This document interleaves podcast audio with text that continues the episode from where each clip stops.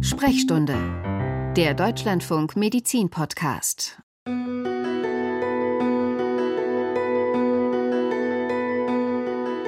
Starkes Übergewicht hat wenig zu tun mit mangelnder Selbstkontrolle nach dem Motto, wer dick ist, hat sich nicht im Griff, er isst zu viel, bewegt sich zu wenig. Adipositas ist eine Krankheit. Eine Krankheit, bei der viele Faktoren eine Rolle spielen und die auch nicht einfach zu behandeln ist. Meist hilft nur eine Kombination verschiedenster Ansätze, eine Umstellung der Ernährung, Bewegung, psychologische Unterstützung, Medikamente, eventuell sogar eine Operation.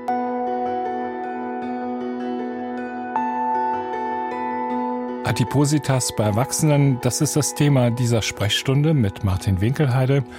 Professor Matthias Blüher ist Leiter der Adipositas-Ambulanz für Erwachsene an der Universitätsklinik in Leipzig. Er ist Direktor des Helmholtz-Instituts für Metabolismus, Adipositas und Gefäßforschung am Helmholtz-Zentrum München am Universitätsklinikum in Leipzig. Wir tauchen tief ein in das Thema. Und zwar eine Möglichkeit dauerhaft abzunehmen, das bietet ein interdisziplinäres Patientenschulungsprogramm. Change Your Life heißt es an der Universitätsklinik in Köln. Dabei steht nicht nur ein umfassendes Ernährungsprogramm im Vordergrund, neben Sport- und Verhaltenstherapie wird auch eine umfassende medizinische Betreuung angeboten. Meine Kollegin Barbara Weber hat einen Teilnehmer getroffen. Er ist 52 Jahre alt, von Beruf Pfleger und er hat mit diesem Programm 50 Kilogramm abgenommen und ist wild entschlossen, weitere Kilos zu verlieren. Mein Übergewicht hat vor ungefähr ja, 15 Jahren angefangen, mich körperlich auch zu beeinträchtigen. Ich habe am Anfang versucht, mit Bewegung dagegen zu halten, aber das ist dann halt sukzessive mit der Zeit, ich habe das gar nicht so gemerkt, halt eben schlimmer geworden, so dass ich dann vor zwei Jahren tatsächlich dann auch 20 Kilo in einem Jahr zugenommen habe und tatsächlich bei zwei Meter Körpergröße dann halt eben bei 190 Kilo mich einfach nicht mehr wohl gefühlt habe. Ich konnte mich kaum noch bewegen. Ich habe ähm, Bewegungsradius von 200 Metern gehabt. Ich konnte mich tatsächlich nur noch vom Auto zur Arbeitsstelle bewegen und mich dann auf der Arbeitsstelle kaum noch an dem Kerngeschäft der eigentlichen Pflege beteiligen. Ich bin halt eben vor einiger Zeit Stationsleitung geworden. Da habe ich auch natürlich Bürotätigkeiten. Ich habe das dann so ein bisschen ausgiebiger gemacht, mich halt eben auch vor richtigen Pflegetätigkeiten wie Waschen morgens und so weiter ein bisschen gedrückt. Ich habe für Kollegen versucht, dann an anderen Stellen zu unterstützen, aber unterm Strich habe ich mich einfach schlecht dabei gefühlt und das hat dann dazu geführt, dass ich mich im Grunde genommen noch mehr frustriert halt eben in die Ecke gesetzt habe und äh, mich weniger bewegt habe und auch mehr gegessen habe wieder zum Ausgleich. Ja. Wie war das jetzt in Ihrem Privatleben? Das heißt, was konnten Sie an Freizeitaktivitäten, was konnten Sie mit Ihrer Familie denn überhaupt noch unternehmen mit 190 Kilo? Mit 190 Kilo habe ich mich, also ich war bis zum 30. Lebensjahr, habe ich mich wahnsinnig viel und gerne bewegt, konnte damit auch ganz viel lustvolles Essen, was ich immer gemacht habe, halt eben kompensieren. Das ist dann mit der Zeit immer weniger geworden und zum Schluss habe ich nur noch lustvoll gegessen. Es drehte sich im Privatleben auch sehr viel ums Essen, Schlafen, weil das ist so anstrengend, sich mit diesem Körpergewicht durch die Gegend zu schleppen, allein nur zur Arbeit und wieder zurück war schon sehr anstrengend und das letzte Jahr war das Grauen, weil ich halt eben tatsächlich mich kaum noch bewegt habe. Ich bin gerade mal dann halt eben vielleicht noch mit meiner Frau ein bisschen spazieren gegangen, aber auch das ist dann zum Schluss gar nicht mehr stattgefunden. Kinobesuche, was auch immer, waren dann immer damit verbunden, dass ich mich auch so orientieren musste, mit dem Auto möglichst nah an den Ort des Geschehens ranzukommen, weil Laufen war nicht mehr möglich. Shoppen gehen mit meiner Frau habe ich auch schon ewig nicht mehr gemacht gehabt ganz viele Einschränkungen im Privatleben. Jetzt fange ich langsam an, drüber zu lächeln, aber es war damals graue Realität, halt eben wirklich nur noch arbeiten, nach Hause, essen, schlafen und wieder arbeiten. Was gab denn jetzt den Anstoß, dass Sie gesagt haben, so geht das nicht weiter, ich will jetzt endlich etwas unternehmen? Den Anstoß hat hm, zum einen meine Familie gegeben, zum anderen halt eben auch befreundete Ärzte, die mir ganz klar gesagt haben, es gibt da die Möglichkeit und mach was, du wirst nicht mehr lange leben. So war halt eben der Stand der Dinge, nachdem ich vor zwei Jahren halt eben auch mich zum Kardiologen bewegt habe, weil auch viele andere Körperfunktionen dann angefangen haben zu streiken. Blutdruck wurde hoch, meine Blutbilder waren schrecklich. Noch dazu habe ich eigentlich ein Asthma. Das wurde alles immer schlimmer. Schlafapnoe wurde festgestellt. Und es gab dann den Punkt, wo ich dann gesagt habe, entweder die OP oder halt eben ein entsprechendes Programm. Und ich habe mich dann Gott sei Dank für das Programm entschieden, weil die Rundumversorgung, das Lernen, vernünftig wieder zu essen. Ich habe für mich den Punkt tatsächlich früh gefunden, dann vor drei, dreieinhalb Jahren.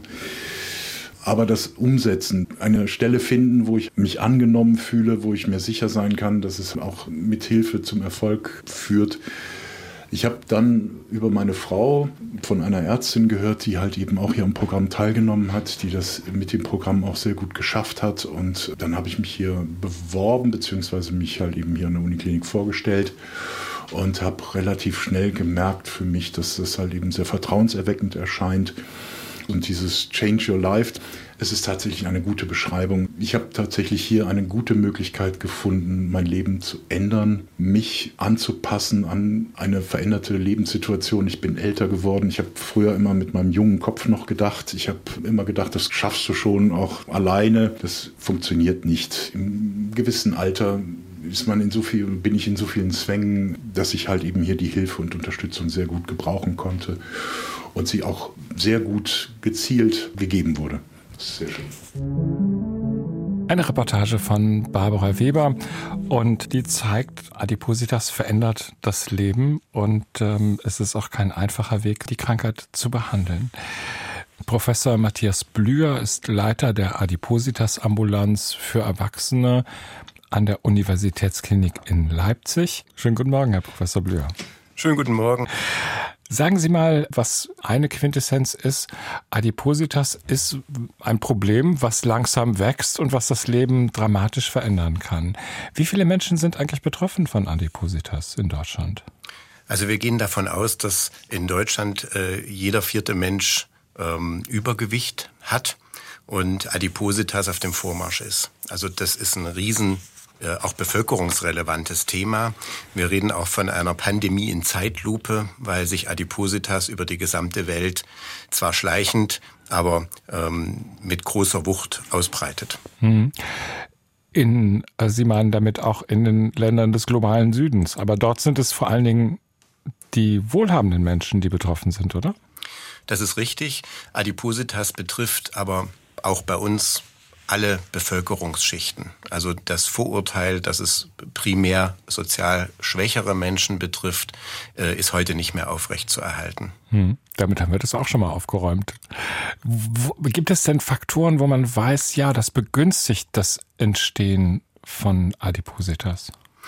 Also diese Pandemie, wie wir es ja auch nennen, von Adipositas gibt es seit ungefähr 100 Jahren. Und das geht parallel mit der Zeit, wo sich unsere Ernährungs- und Bewegungsgewohnheiten geändert haben. Natürlich ist klar, die positive Energiebilanz, sprich zu viel Kalorien zuführen, zu wenig verbrauchen, ist das Grundübel bei der Entstehung von Adipositas.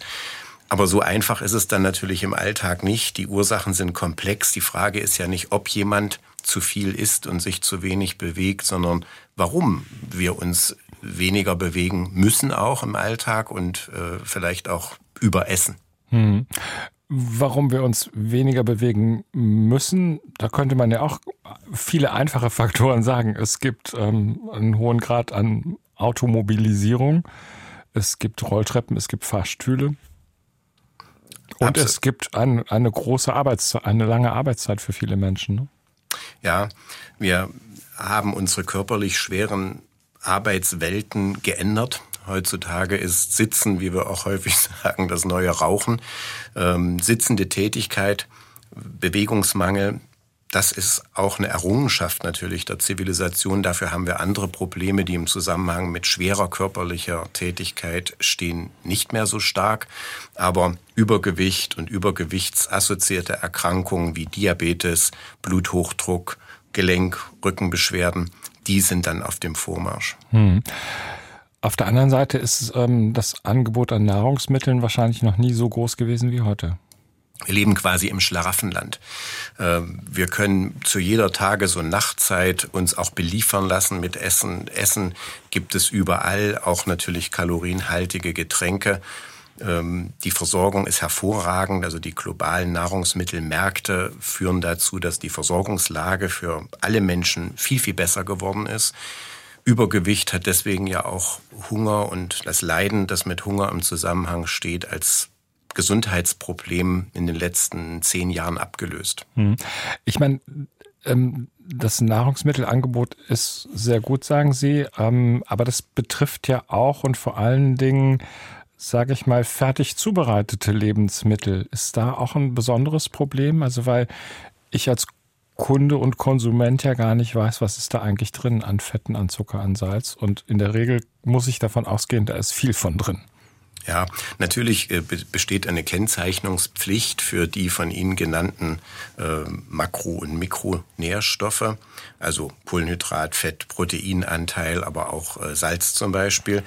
Aber wer guckt schon beim Einkaufen ganz genau in das Kleingedruckte? Ich zum Beispiel bräuchte jetzt auch eine Lesebrille, um das äh, sehen zu können in meinem Alter. Das verlängert den Supermarktaufenthalt.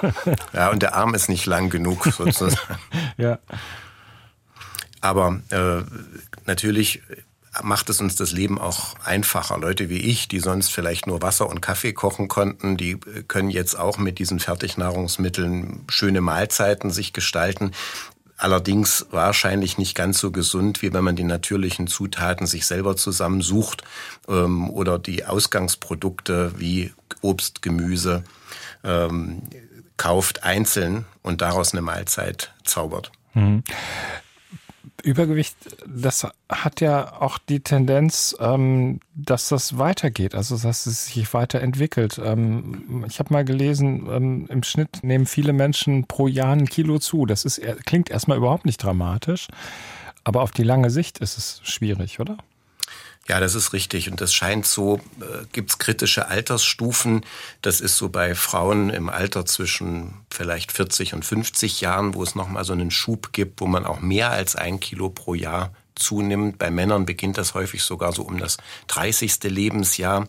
Die Pubertät bei Jugendlichen ist ein großes Thema, aber wahrscheinlich beginnt die Veranlagung für Übergewicht und Adipositas bereits im frühen Kindesalter zu greifen. Also im Alter zwischen drei und sechs Jahren haben wir auch eigene Untersuchungen, wird festgelegt, wie ich als Erwachsener von der Statur her, vom Körpergewicht aussehen werde. Welche Rolle spielen die Gene? Also es gibt nicht das dicke Gen, aber es gibt viele, viele Gene, die zusammenspielen. Ne? Ja, mit unseren Patienten besprechen wir das häufig und es gibt kaum Menschen, die nicht berichten, dass in ihrer Familie zumindest von einer Linie Adipositas und Übergewicht ganz typisch sind. Also die genetische Komponente, die vererbliche Komponente ist groß. Man weiß das zum Beispiel auch aus gezielten Studien mit ein- und zweieigen Zwillingen, dass der vererbliche Anteil von Adipositas bis zu 70 Prozent betragen kann. Das ist eine Menge, ne? Das ist viel, nun, nur kennen wir die genauen Gene nur sehr unvollständig. Man wäre ja jetzt geneigt zu sagen, gut, dann muss man nur die Gene kennen, die das verursachen und dann behandelt man das. Aber so weit ist man nicht und ähm, wahrscheinlich ist ja auch einfach das Problem, dass viele Gene eine Rolle spielen, auch wahrscheinlich Gene, die den Stoffwechsel steuern, die auch ähm, mitsteuern, wie viel Fett wir anlagern und wo. Absolut. Also natürlich muss man unterscheiden zwischen Erkrankungen der Adipositas, die durch eine einzige Genveränderung verursacht werden. Das ist zum Beispiel beschrieben für das sogenannte Schlankheitshormon oder Leptin, was aus dem Fettgewebe an das Gehirn Sättigung signalisiert und Appetit. Aber bei den meisten Menschen ist es eben nicht bloß ein Gen, was zu Übergewicht führt, sondern ganz viele. Und die haben sich natürlich auch evolutionär entwickeln können, weil es ja ein Überlebensvorteil ist, mehr essen zu können, um für Notzeiten gewappnet zu sein. Mhm. Aber das ist ein Vorteil gewesen in Zeiten, als wir noch Jäger und Sammler waren. Ähm, in Zeiten, wo das äh, Nahrungsmittelangebot so riesig ist, ist es eher ein Nachteil. Absolut. Die Gene, äh, die jetzt angereichert sind und zu Adipositas beitragen, vermitteln eben Dinge wie Appetit und Sättigung, wie Risikoverhalten. Also bin ich bereit, noch ein Eis zu essen, obwohl ich eigentlich schon satt bin, oder bin ich vernünftig und sage, nein, ich habe genug Kalorien, auf das Eis verzichte ich. Wann bewege ich mich, wie viel gehe ich aktiv äh, laufen, spazieren gehen, gehe ich aktiv die Treppe oder nehme den Fahrstuhl. Und das sind jeden Tag klitzekleine Entscheidungen, die in der Summe dazu beitragen, dass wir eben schwerer werden. Hm. Wir sollten über die Folgen reden. Sie haben gesagt, eigentlich ist es ja evolutionär mal ein Vorteil gewesen, wenn wir Nahrung gut verwertet haben und auch gut sozusagen Reserven im Körper angelegt haben. Heute ist es eher, eher ein Problem, oder? Ja, also Adipositas an sich ist eine fortschreitende Erkrankung, die ja auch äh, lebenlang besteht. Man kann das ganz schwer wieder umkehren, das muss man fairerweise sagen. Das Hauptproblem, was durch Adipositas oder krankhaftes Körpergewicht an sich entsteht, sind Folgeerkrankungen. Wir denken, dass so über 60 Folgeerkrankungen wie Diabetes, Bluthochdruck, Fettstoffwechselstörungen, Bewegungseinschränkungen im Zusammenhang stehen mit Adipositas. Wäre also genial, wenn wir das Übel an der Wurzel packen könnten und besser äh, ein gesundes Gewicht erreichen. Mhm. Aber woher kommt das? Also woher kommt Bluthochdruck, wenn ich übergewichtig bin? Was passiert da?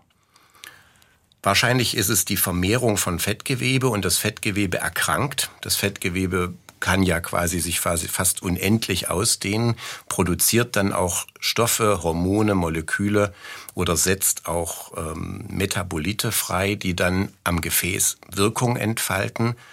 Dahingehend, dass man eben Bluthochdruck entwickelt, dass man ähm, im Hinblick auf Diabetes Insulinresistenz in der Leber entwickelt. Ähm, das heißt, die Fettgewebefunktion verschlechtert sich. Man kann das auf einen Blick sehen. Ganz klassisch sind diese bauchbetonten Fettverteilungstypen, das betrifft meistens Männer, die haben ein deutlich höheres Risiko für Herz-Kreislauf- oder Stoffwechselerkrankungen als die mit den schlankeren Bäuchen. Hm.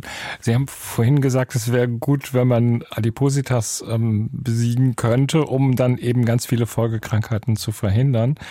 Aber so ganz einfach ist es eben dann doch nicht. Also Programme, die funktionieren, sind oft sehr, sehr aufwendig. Unser Körper verteidigt sein maximales Gewicht sehr, sehr gut.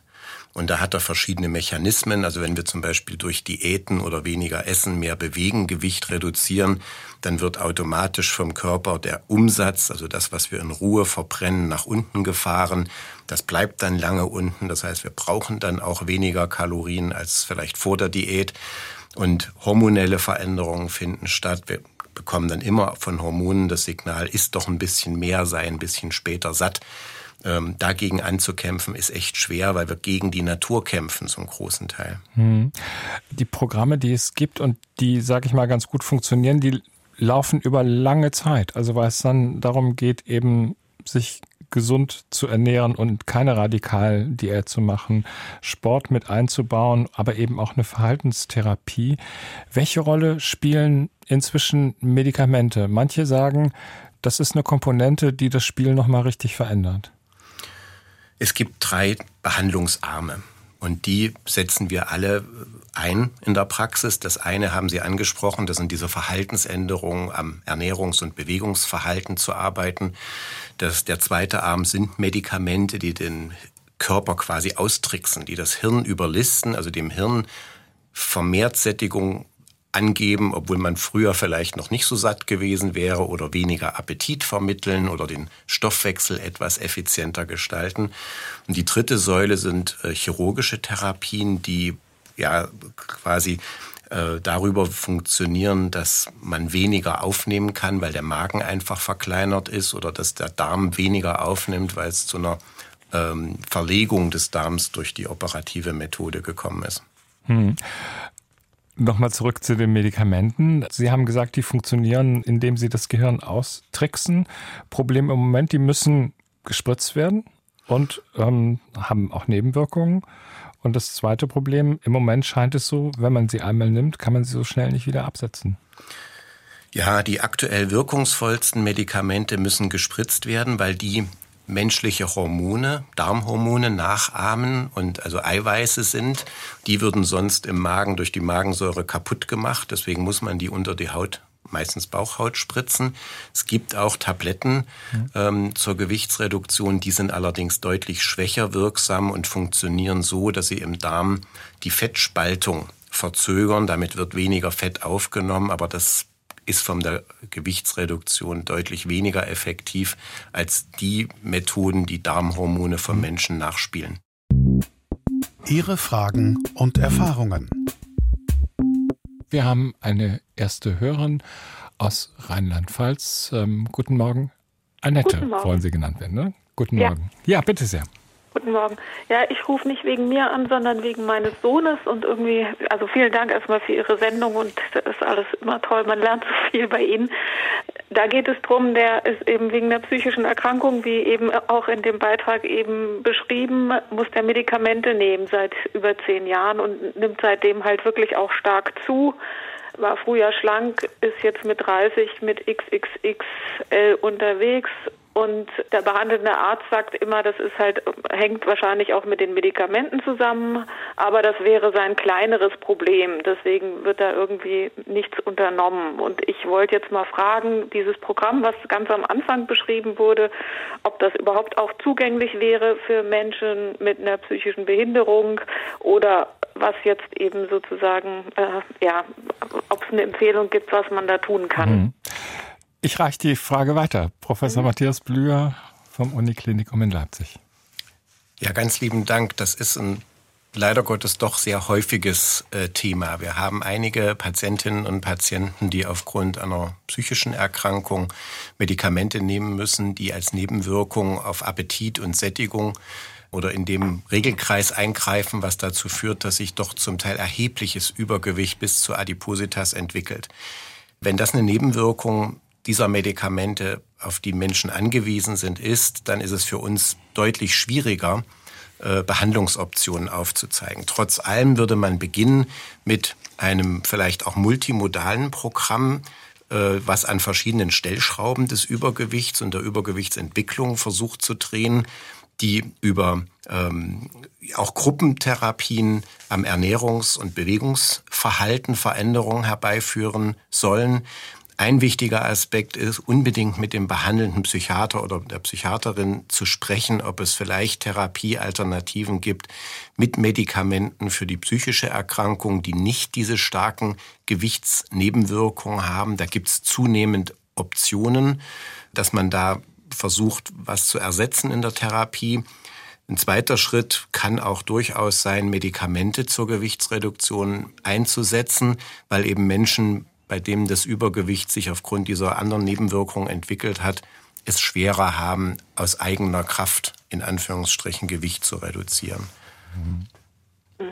Und, und so ein Programm, wie jetzt das ganz am Anfang von der Sendung beschrieben wurde, ist das auch zugänglich für Menschen, die halt eben, oder ist das dann wirklich nur für Leute, wo das eben genetisch oder sagen wir mal ähm, verhaltenstechnisch irgendwie problematisch ist? Verhaltensprogramme sind im Prinzip ähm, auch für Menschen zugänglich, die eine psychische Grunderkrankung haben. Möglicherweise profitieren solche Menschen sogar überproportional stark von Programmen, die Verhaltensmuster ändern sollen und wollen über Ernährungsinterventionen, über erhöhte Bewegungsaktivität, aber auch der Effekt, in einer Gruppe zusammen zu sein und sich gegenseitig Mut zu machen. Es beginnt häufig damit, sich regelmäßig zu wiegen und damit das Gewicht und die Zunahme bewusst zu machen, um ansetzen zu können. Ich sage herzlichen Dank äh, an Annette aus Rheinland-Pfalz und Grüße dorthin. Und wir haben einen Anruf bekommen von einer Hörerin, die gerne ungenannt bleiben möchte. Sie berichtet von einem Familienangehörigen, der zu allen den Kontakt abgebrochen hat. Er schämt sich wegen seines Übergewichts, arbeitet im Internet, ist im Gaming-Bereich eine bekannte Größe. Er verlässt das Haus nicht mehr. Er kann auch nichts, äh, fast nichts mehr zum Anziehen finden, wiegt über 200 Kilogramm, ist Anfang 30. Und ähm, sie fragt, welche Möglichkeiten hat man eigentlich als Familie sozusagen noch an jemanden heranzukommen und möglicherweise Hilfsoptionen aufzuzeigen. Aus meiner Sicht ist es immer schwierig, wenn die Familie Angehörige in Anführungsstrichen behandelt oder versucht zu behandeln. Aber Hilfsangebote zu unterbreiten, das halte ich für einen sehr guten Weg. Na klar, sind solche Arbeitsbedingungen gerade im, im Computerarbeitsplatzbereich, im, im Spielebereich, auch in der Entwicklung, Softwareentwickler beispielsweise, besonders gefährdet. Viel sitzende Tätigkeit, man wird die Energie nicht los, man muss aber auch was essen während seiner Tätigkeit, weil das Hirn ständig irgendwie aktiv ist und man konzentriert bleiben möchte und muss, so dass es für diese Gruppe von Menschen quasi ein Arbeitsplatzrisiko darstellt, Adipositas zu entwickeln. Quasi eine Arbeitsplatzerkrankung, also eine Berufserkrankung? Natürlich nicht anerkannt, aber ja. im Prinzip könnte man das so sehen. Und hier ist wichtig, den Betroffenen Angebote zu machen, Adipositas-Zentren in der Umgebung zu suchen. Das sind natürlich häufig chirurgische Zentren, die also mehr oder weniger operative Methoden zur Gewichtsreduktion anbieten, die aber meistens kombiniert sind mhm. mit anderen Methoden, wo man zum Beispiel über Verhaltensintervention, aber auch Medikamente reden kann.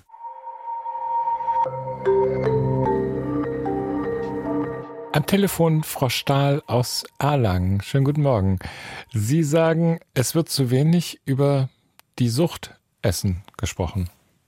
Ja, also ich habe selber 60 Kilo abgenommen und halte das jetzt seit fast drei Jahren.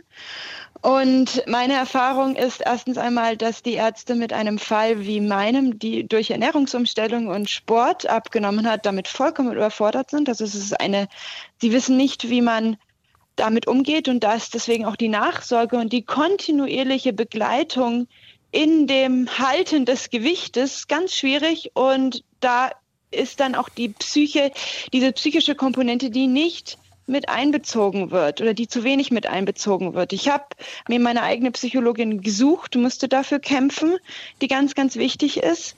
Und halt auch dieses, also manchmal wird es im Englischen als Food Noise betrachtet, was man jetzt durch Ozempic, was jetzt durch diese Medikamente immer weiter auch in, den, in der Social Media Welt diskutiert wird.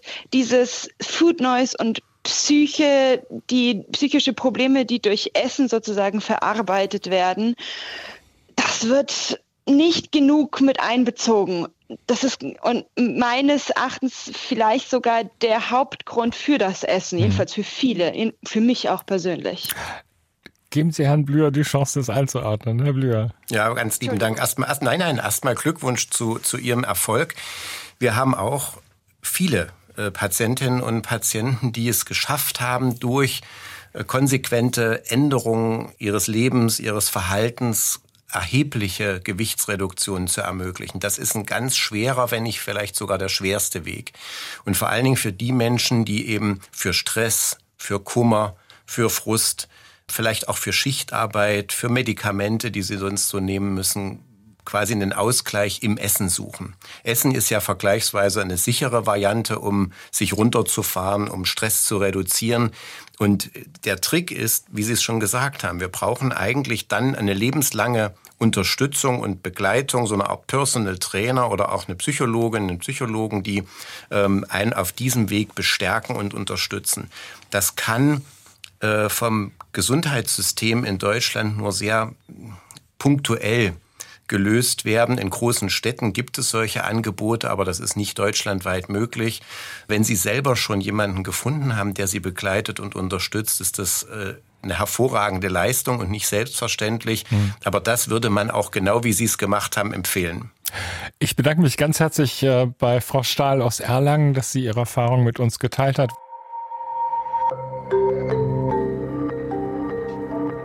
Bevor Professor Matthias Blüher weitere Fragen von Ihnen beantwortet. Weiten wir den Blick ein wenig nochmal und am Telefon Frau Professor Christine Josten vom Institut für Bewegungs- und Neurowissenschaft an der Deutschen Sporthochschule in Köln. Schönen guten Morgen, Frau Professor Josten. Guten Morgen. Viele Eltern fragen sich ja, kann ich irgendwie vorbeugen, weil sie wissen, Adipositas ist eine Geschichte mit langem Vorlauf. Und dann fragen sie, was kann ich Gutes tun? Hm. Also vieles kam ja gerade schon in der Sendung durch, die ich mit viel Interesse ähm, verfolgt habe. Und Professor Blüher hat es ja schon gesagt, wie wichtig eigentlich auch ähm, die frühen Determinanten sind. Also dass im Vorschulalter da schon darauf geachtet wird. Und ehrlich gesagt, wahrscheinlich ist es noch viel früher, während der Schwangerschaft sich ausreichend zu bewegen, ähm, dann eben auch eher ausgewogen zu ernähren, als für zwei zu essen und solche Dinge. Das wären eine Sache, die gut ähm, oder einige Sachen, die man gut zur Vorbeugung anwenden kann. Und wenn man von Anfang an eigentlich wirklich von klein Kleinen aufguckt, ähm, wie ist das reguläre Verhalten, wird ausgewogen gegessen, wie ist es mit der Medienzeit, dass eben solche Routinen, sage ich mal, einführen und auch Alltagsaktivitäten oder viel Bewegung von mhm. Anfang an bei Kindern äh, ich sag mal, untergebracht wird und Eltern das eben auch vorleben, dann beugt man ehrlich gesagt dieser, dieser sehr traurigen Entwicklung, das kam ja auch in den Hörerbeiträgen durch, dann auch am besten vor.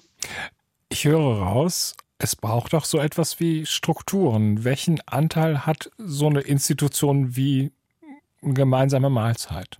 Also ja. da geht es ja nicht nur ums Essen, es geht ja auch mhm. um darum, zusammen zu sein, sich auszutauschen, mhm.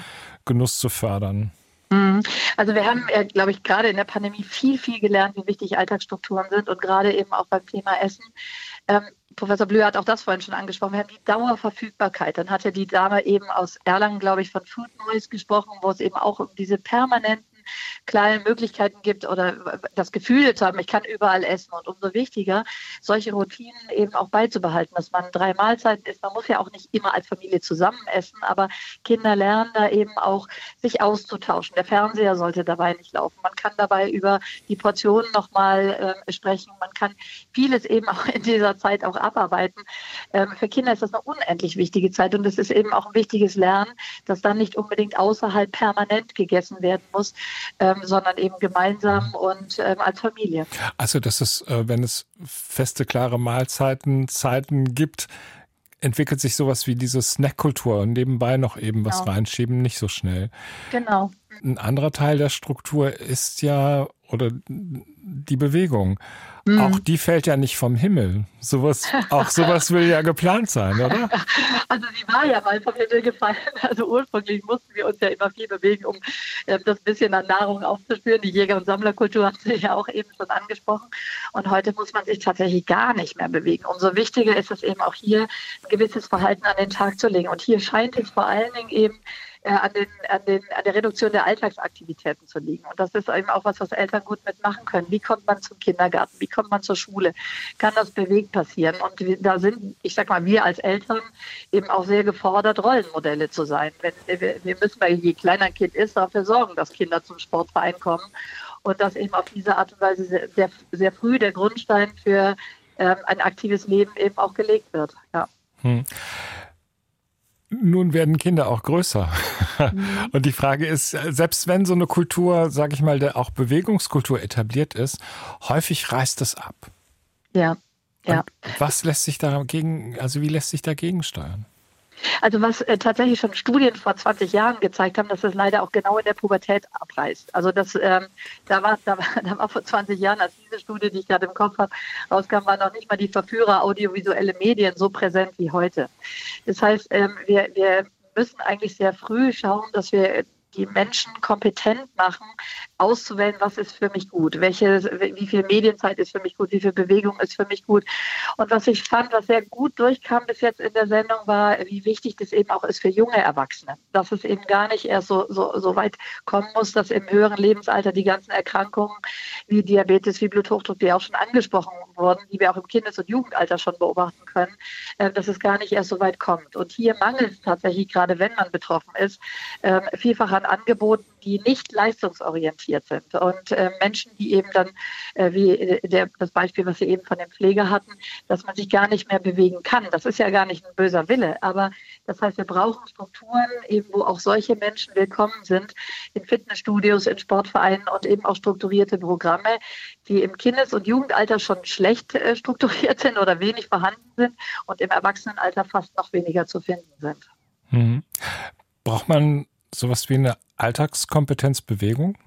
Ja, definitiv. Also man, ich würde es gar nicht mal Alltagskompetenzbewegung nennen, sondern Bewegungskompetenz generell. Grundsätzlich Gesundheitskompetenz immer eins, was sehr gerne mitgeschwungen wird. Und ich würde gern propagieren für eine Art ähm, lebensstilbezogene Gesundheitskompetenz. Das heißt genau, dass eben solche Themen wie ähm, Ernährung, wie Bewegung, aber vielleicht eben auch solche Verhaltenskomponenten wie Selbstfürsorge in sowas mehr mit einbezogen werden, als im Moment vor allen Dingen eben, wie komme ich mit Beipackzetteln in Medikamenten klar. Hm. Und dazu gehört eben auch rausgehen, spazieren gehen, sich bewegen, genau. Spaß haben dabei. Genau, das wäre wunderbar. Professor ja. Christine Josten vom Institut für Bewegungs- und Neurowissenschaften an der Deutschen Sporthochschule in Köln. Ich danke Ihnen ganz herzlich für das Gespräch. Danke Ihnen auch. Tschüss.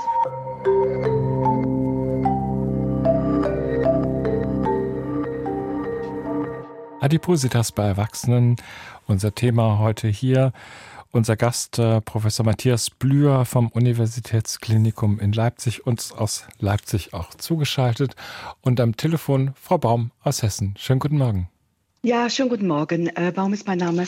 Ich habe eine Frage äh, zu meiner Gewichtszunahme äh, an den Experten. Und zwar hat die ähm, eingesetzt in der Menopause. Ich habe ungefähr äh, zwei Konfektionsgrößen zugelegt. Äh, ich mache seit zehn Jahren Intervallfasten. Ich bewege mich, äh, also ich gehe zweimal in der Woche ins Studio. Im Sommer ähm, fahre ich sehr viel Fahrrad und irgendwie ist mein Latein am Ende und ich habe mal meine Frauenärztin gefragt, die mir dann sagte, ja, willkommen im Club. Das sollte so viel heißen wie, das Phänomen scheint wohl bekannt zu sein, dass in der Menopause eben, weiß nicht, der Stoffwechsel sich verlangsamt, man an Gewicht zunimmt. Jetzt wollte ich den Experten aber nochmal dazu fragen, ob er das bestätigen kann oder ob es eine andere Ursache gibt. Ja, liebe Frau Baum, vielen Dank für diese wichtige Frage. Das sind äh, die Fragen, die uns äh, tagtäglich in der Sprechstunde auch sehr beschäftigen. Wann diese Umstellung von Hormonen dazu führen, dass ein Mann oder eine Frau Gewicht zunehmen, obwohl sie eigentlich formell alles richtig machen ne, in ihrem Verhalten. Äh, das ist ganz unterschiedlich von Mensch zu Mensch. Aber dass es dazu kommt, dass der Körper einfach weniger Energie braucht und das bei Frauen mit der Menopause besonders schwer wird, das ist bekannt und äh, liegt unter anderem daran, dass der Grundumsatz geringer wird, dass äh, die Hormone, die auch für die Verstoffwechslung von Essen verantwortlich sind, weniger aktiv sind. Nicht unbedingt, äh, das merken Sie ja am eigenen Leib, dass man mehr isst oder sich nicht genug bewegt. Ne, die Bewegung kann da natürlich helfen, das Gewicht zu stabilisieren, aber allein mit viel Bewegung abzunehmen, ist wirklich schwer, sodass man sich Gedanken machen muss, entweder noch weniger, noch gezielter die Ernährung zu beeinflussen oder wenn gesundheitliche Folgeschäden der Adipositas oder des Übergewichts entstehen, sich vielleicht doch zusätzliche Hilfe, zum Beispiel in Form von Medikamenten oder zwischenzeitlichen sehr niedrigkalorischen Diäten zu wählen. Darf ich kurz noch etwas fragen? Ja, ähm, bitte. Sie sprachen das Thema Hormone an. Äh, ist es der Fettstoffwechsel, der da nicht mehr so gut funktioniert? Glücklicherweise ist der Fettstoffwechsel, der ja für die Herz und die anderen Gefäße ein größerer Risikofaktor ist als das Übergewicht, nicht ganz so sehr im Fokus, sondern eher die Frage, wie träge wird mein Fettgewebe, wie leicht lässt sich bestehendes Fettgewebe mobilisieren, wie leicht fällt es dem Körper zu viel Kalorien anzulagern. Also diese Frage Grundumsatzverlust natürlich auch von aktiven Zellen, die spielt äh, altersabhängig eine entscheidende Rolle. Und dem kann man zum Teil vorbeugen, zum Beispiel auch durch ein gemischtes Kraftausdauertraining, zum Teil auch dadurch, dass man die Dosis vielleicht und die Intensität des Medikamentssport anpasst, also doch ein bisschen mehr macht, ein bisschen länger aktiv ist. Oder äh, in Ihrem Falle, Sie haben ja Erfahrung mit Intervallfasten, ähm, solche Phasen durchaus äh, häufiger dann in den Alltag versucht einzubauen. Aber das kann eine Tagesaufgabe sein. Gewichtsreduktion kann einen so anstrengen, dass es für viele mit dem Arbeitsalltag gar nicht vereinbar ist. Ihre Fragen und Erfahrungen. Es sind eine ganze Reihe von Fragen gekommen zu Situationen, wo es zu Hormon- oder Stoffwechselumstellungen kommt. Zum Beispiel bei Frauen nach einer Schwangerschaft und die Frage, welche Rolle spielt das bei der Entwicklung einer Adipositas? Hormonelle Umstellungen können immer auch zu Übergewicht und Adipositas beitragen. In diesen Phasen der Hormonumstellung ist es besonders wichtig, frühzeitig gegenzusteuern. Auch wenn das anstrengend weniger zu essen oder sich noch bewusster zu bewegen und seinen Tagesrhythmus zu gestalten, ist das die kritische Lebensphase nach zum Beispiel Schwangerschaften im Bereich der Zeit der Menopause, auch in der Pubertät, wo man besonders achtsam mit seinem Körper umgehen muss. Man wird es nicht im Einzelfall immer verhindern können, dass es zu einer Gewichtszunahme kommt. Aber wenn man sich dessen bewusst ist, ist auch klar, dass der Aufwand, um das Gewicht zu halten, bei gleichen Methoden schwieriger wird und mhm. höher wird. Mhm.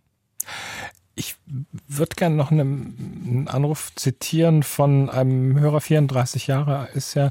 Er hat uns berichtet, er war selber stark übergewichtig, hat mit Anfang 20 über 200 Kilogramm gewogen. Er hat es selbst geschafft, durch Schwimmen, Krafttraining, Laufen gehen und auch Ernährungsumstellungen über 110 Kilogramm abzunehmen. Aber er sagt auch, sein Übergewicht hatte auch mit psychische Gründe und einen Anruf da zum Kontrast, also auch ähm, eine höheren 32 Jahre.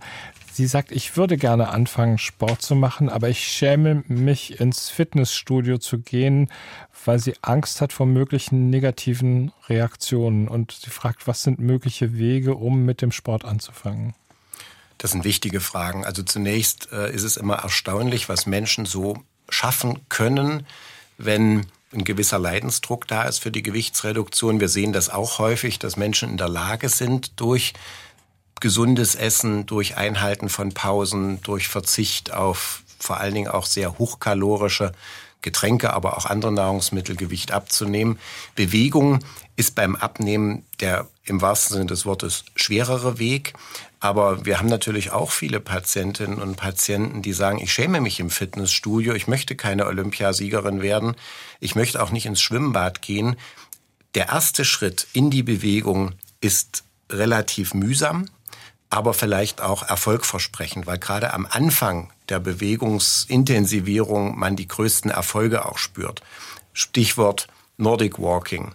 Spaziergänge machen, im Alltag Bewegungen einbauen, die man sonst nicht hatte. Das kann sehr viel helfen, in Bewegung zu kommen.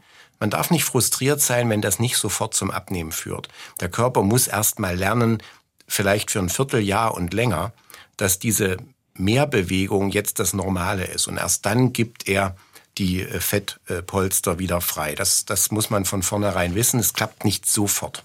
Ja, dazu sind auch ganz viele Fragen gekommen. Nämlich, ähm, man sagt immer so, äh, Kalorienverbrauch ähm, ist so und so hoch und die Kalorieneinnahme ist so und so hoch. Und die Rechnung ist aber eigentlich viel komplexer, oder? Weil wir in diese Rechnung nicht einbeziehen können, zum Beispiel, wie viel essen meine Darmbakterien mit von dem aufgenommenen Essen? Wie viel nimmt mein Darm wirklich auf von den Kalorien, die ich zu mir nehme? Wie viel verbrenne ich zum Beispiel in Ruhe? Wie viel verbrenne ich durch Muskelspannung? Wie viel zapple ich im Schlaf? Wie viel Energie brauche ich, um meinen Körper warm zu halten? All diese Faktoren können wir nur abschätzen und nicht wirklich gut steuern. Mhm. Am Telefon Frau Samer aus Freiburg. Schönen guten Morgen. Guten Morgen.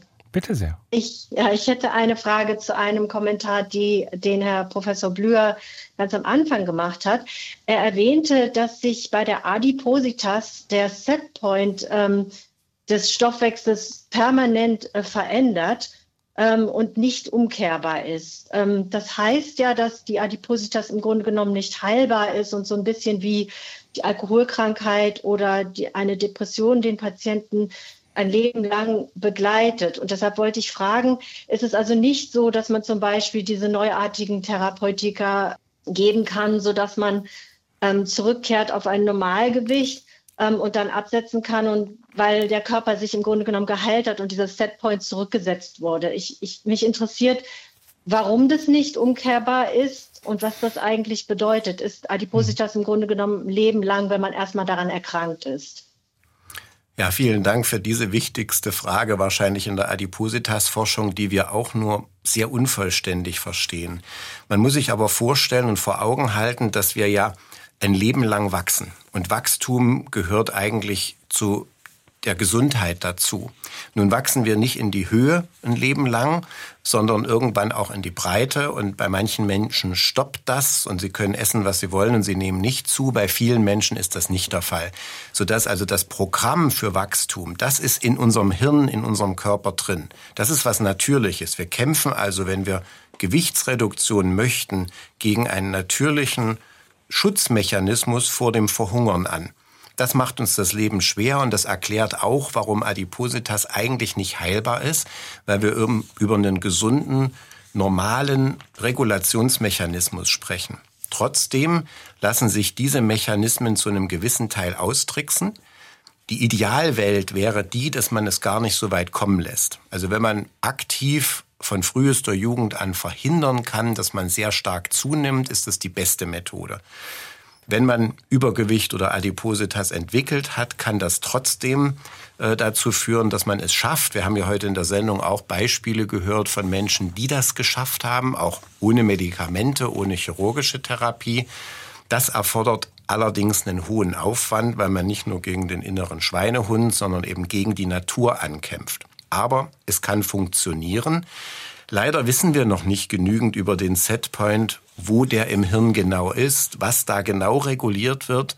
Aber wir sehen, dass es möglich ist, zum Beispiel über sogenannte Formuladiäten, über Gruppenprogramme, aber auch Medikamente, Gewicht abzunehmen und dann der Körper bekommt das Signal, dass er auch mit einem niedrigeren Gewicht ganz gut leben kann.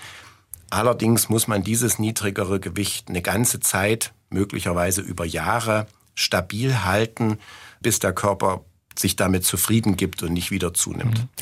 Um die Sache noch ein bisschen komplizierter zu machen, von vielen Hörerinnen und Hörern kam auch der Hinweis, dass Essen ja auch ganz tief so in dieses Belohnungssystem eingreift und ähm, es ganz schwierig ist, äh, nach einer Abnehmphase nicht sozusagen wieder in alte Muster reinzufallen. Also bräuchte es eigentlich auch nach dem Abnehmen und Stabilisieren sowas wie ein Coach, der einem einfach in Krisensituationen auch hilft, darüber wegzukommen, ohne dann wieder zur Schokolade, Chips oder anderen Sachen zu greifen. Ja, und das spricht diese Regulationsmechanismen wieder an. Der Körper möchte schon wieder zurück zu dem erreichten Höchstgewicht, weil er denkt, das ist das Gewicht, was ich eigentlich brauche. Und das, was jetzt mal zwischendurch mit Gewichtsabnahme passiert ist, das war die Krankheit, die äh, oder das Unnormale.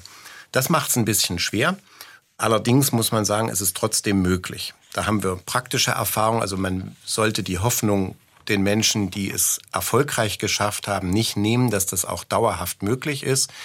Allerdings braucht das Begleitung. Es braucht vor allen Dingen eine lebenslange Beschäftigung mit dem Thema. Man muss nicht ein Leben lang Diät unbedingt halten oder vielleicht auch ein Leben lang Medikamente nehmen. Es kann schon funktionieren, dass man sich erstmal so einen Motivationsschub gibt. Aber sobald wir merken, dass der Körper sich das Gewicht wieder zurückholt, dann muss man seine Aktivitäten intensivieren. Hm. Eine Hörerin hat uns ähm, geschrieben, sie hatte vor drei Jahren eine Mini-Loop-Operation, hat damit sehr viel abgenommen. Sie hat stressbedingt wieder zugenommen. Sie hat das Gefühl, dass sie ähm, auch wieder deutlich mehr essen kann. Die Portionen seien zwar immer noch deutlich kleiner als vor der Operation, aber so schreibt sie, es ist und bleibt schwer, schlank zu bleiben. Absolut. Chirurgische Therapien sind sicherlich die effektivsten Methoden, um Gewicht abzunehmen, aber natürlich auch die, die vergleichsweise die höchsten Risiken kurzfristig, zum Beispiel im Rahmen der Operation, langfristig im Rahmen von Mangelzuständen haben.